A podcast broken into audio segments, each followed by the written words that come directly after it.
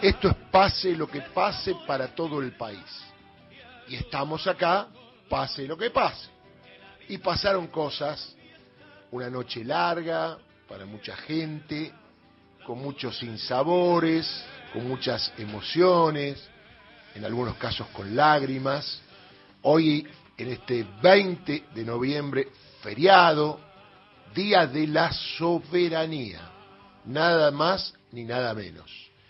Y obviamente ayer hubo elecciones, ningún encuestador, ningún simpatizante de Milei, ni Milei, ni Villarruel, ni nadie, aunque sea muy fanático, imaginaba el resultado de ayer en un balotage que normalmente es parejo, uno, dos, tres, cuatro puntitos de diferencia, donde Milei ganó por casi 11 puntos y sus primeras palabras fueron cambios drásticos.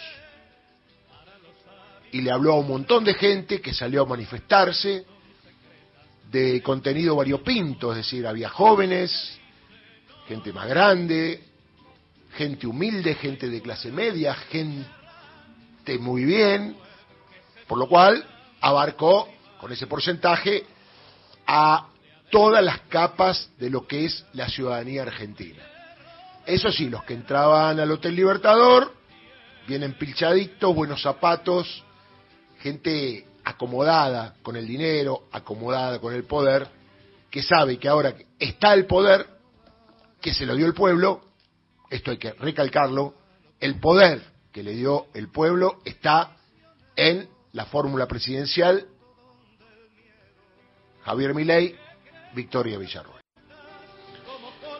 Más allá de la sorpresa por el tema de la diferencia, más allá que ninguna encuesta, en la previa hasta el jueves, lo máximo que se hablaba es de cuatro puntos, para un lado, para otro, pero siempre más cerca del lado de Milei. La derrota en casi todas las provincias de Massa, con excepción de la provincia de Buenos Aires, Formosa y alguna otra, que ahora se me escapa. Y lo que sí hay que destacar, una muy buena elección en la capital federal. ¿Por qué lo recalco? Porque ahí es donde yo vi militancia. Vi a abuelos de 93, 94, 95 arrastrarse para ir a buscar la urna por su trayectoria y su historia peronista.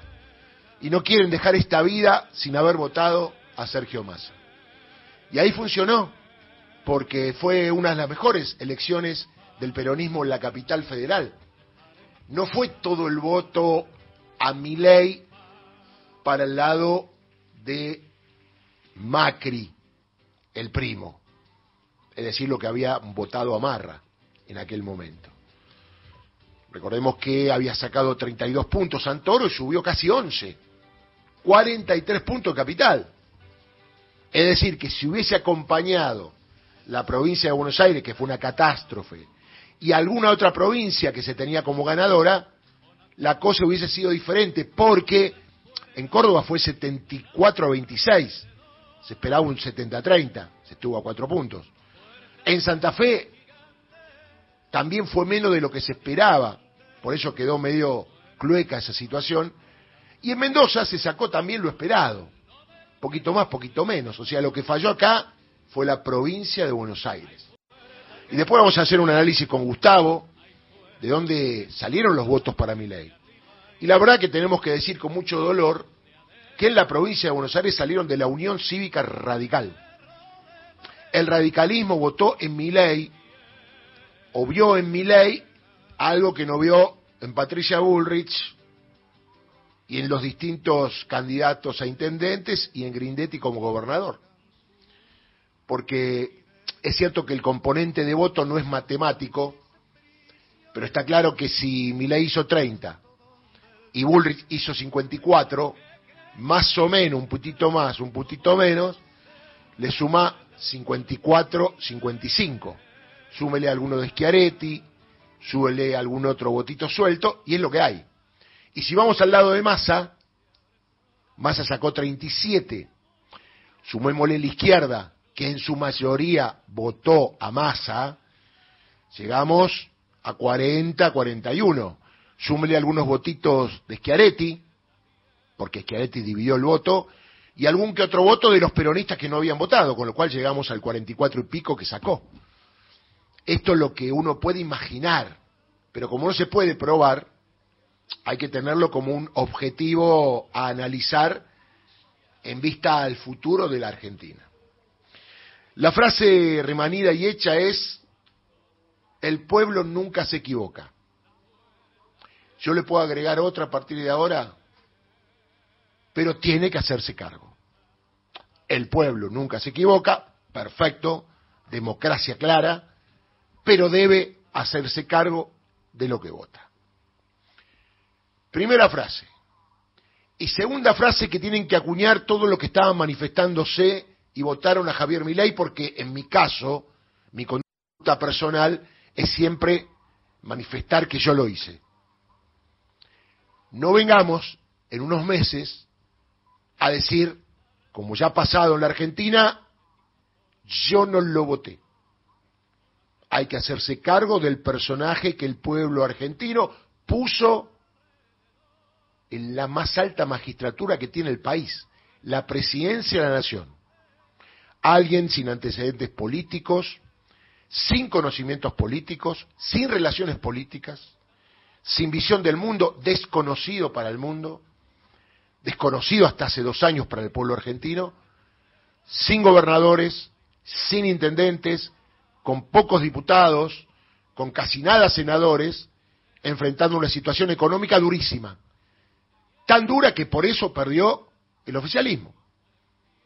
Hay un variopinto de por qué votaron contra Massa, pero uno cree, intuye que el tema económico siempre está por debajo de la superficie como lo más importante, uno quiere creer. Pero lo más preocupante en esta votación es que Milei podría ser un técnico en economía, fundamentar sus posturas en la economía, lo que va a hacer en la economía, pero surgió en los últimos días cuestiones que no tienen nada que ver con la economía y que eran innecesarias. El tema de reivindicar la dictadura, el tema de estar contra el Papa, el tema de meterse en los clubes de fútbol, el tema de la dolarización, que es propio de la economía, pero que no existe en la Argentina, porque no hay dólares. Y claro, yo ayer esperaba, cuando él salía a hablar, un mensaje cálido, afectivo, de comunicación directa con sus adictos.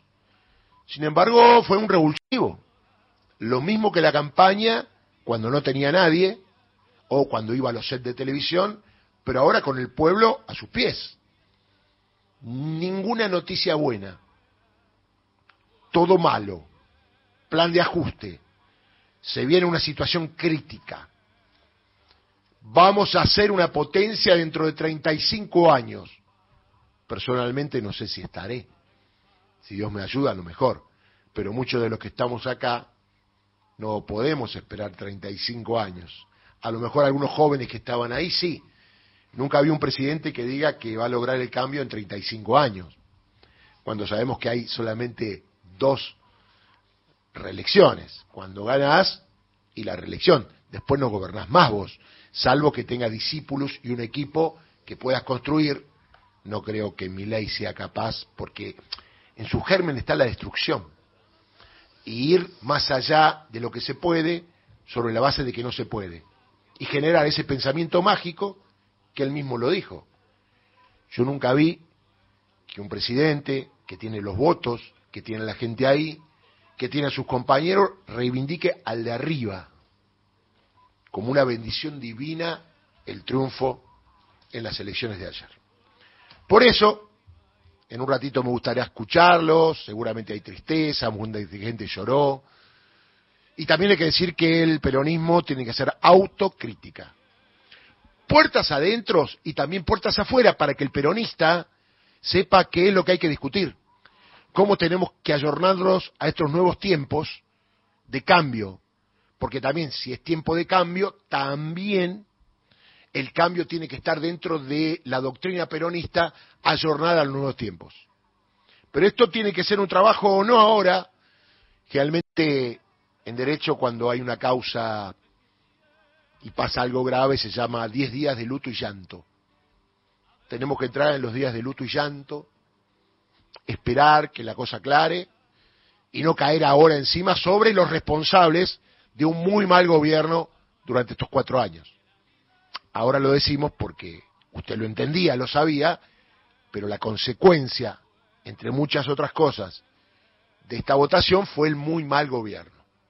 Sin embargo, me alegro porque en los últimos meses Sergio Massa puso plata en el bolsillo de la gente que nadie se la va a sacar. Los jubilados, la UH, los pensionados, la gente que tiene distintos planes, el tema del IVA, el tema de ganancias, no se pueden tocar. Si se tocan va a haber conflicto. Aunque mi ley claramente ayer dijo, el que no respeta, vamos a ser muy duro y va a tener que correrse. Anunció represión al que proteste. Y yo pensaba, ¿no? Por ahí algún pibe que está ahí, está en algún gremio o tiene problemas en el trabajo y algún día va a estar frente a mi ley protestando. También serán reprimidos los que votan a mi ley, porque ojo, estamos hablando de 14 millones de personas contra 11 millones de votos. Entonces, entre las 14 millones de personas va a haber personas que tienen problemas. Hay personas que tienen trabajo, hoy por hoy hay una alta ocupación, aunque muchos no se han dado cuenta, con sueldos bajos, pero trabajo, ocupados.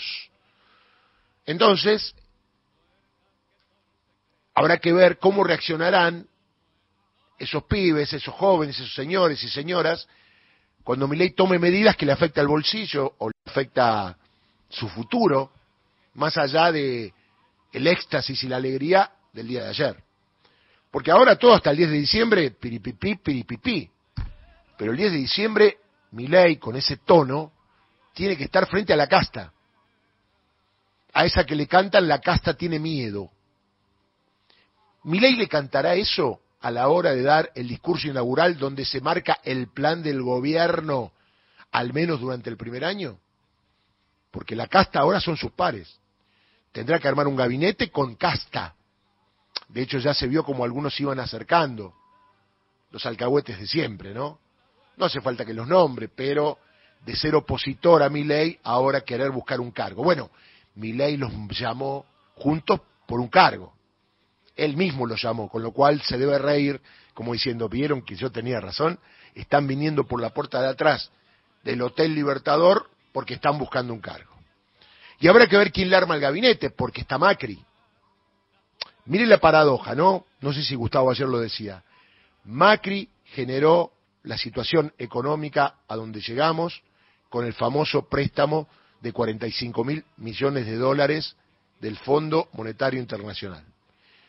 Ahora Macri, indirectamente, con Milei como presidente, va a ser el que tiene que resolver el préstamo que él generó y que trajo tantos problemas, obviamente arreglándolo de la mejor manera con el sufrimiento del pueblo argentino. Pero claro está, claro está, que ahora con el poder de mi ley al lado, mucho más fácil de digerir con la ayuda de los medios hegemónicos.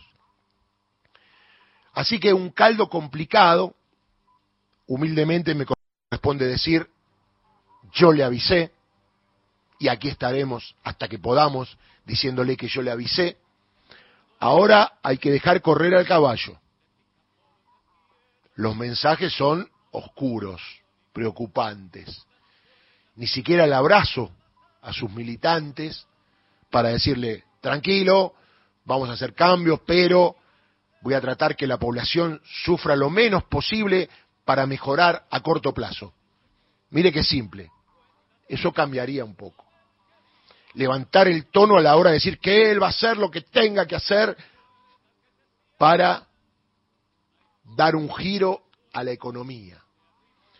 Y siempre hablando mal de los últimos 100 años, donde toda la clase política fue parte, menos él, que es parte hace dos años porque es diputado.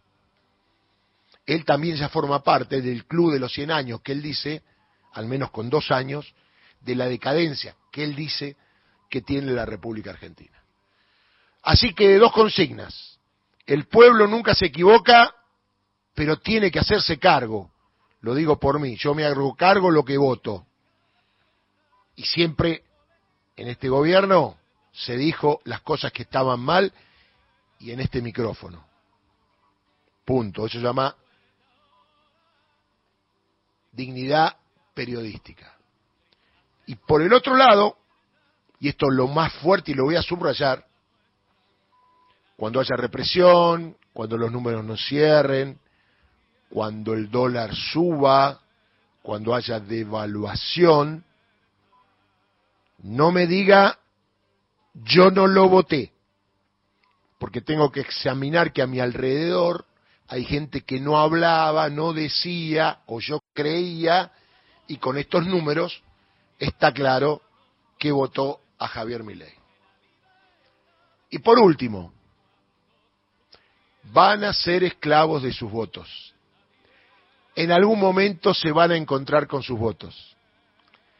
Y no van a gritar contra el peronismo, y no van a gritar contra el kirchnerismo, sino que van a gritar contra mi ley. Y está muy bien que lo hagan, pero del otro lado va a estar el Milei, que ayer en vez de abrazarlos, de decir, bueno, ahora vamos a hacer cosas positivas para ustedes, se va a mejorar la calidad de vida, no, les dio duro. Y sin embargo lo vivaban. Esa relación entre el líder y la masa nunca la voy a entender, porque evidentemente no se escucha bien. Él dijo que el país va a mejorar durante 35 años o dentro de 35 años y la masa lo aclamaba. Y dijo que no va a haber lugar para protestas, o sea, si te va mal, si te va mal y protestás, y seguramente muchos de los que van a protestar son los que están ahí, no lo dijo tan directamente, pero quedó claro se va a actuar con toda la fuerza de la ley. Entre paréntesis, eso se llama represión. Te lo avisamos, te lo dijimos, sorprendió el resultado, pero dos consignas para el futuro. El pueblo no se equivoca, punto, pero tiene que hacerse cargo, punto. Y no me vengas a decir, dentro de unos meses, yo no lo voté. Porque esta vez no hay retorno. 724.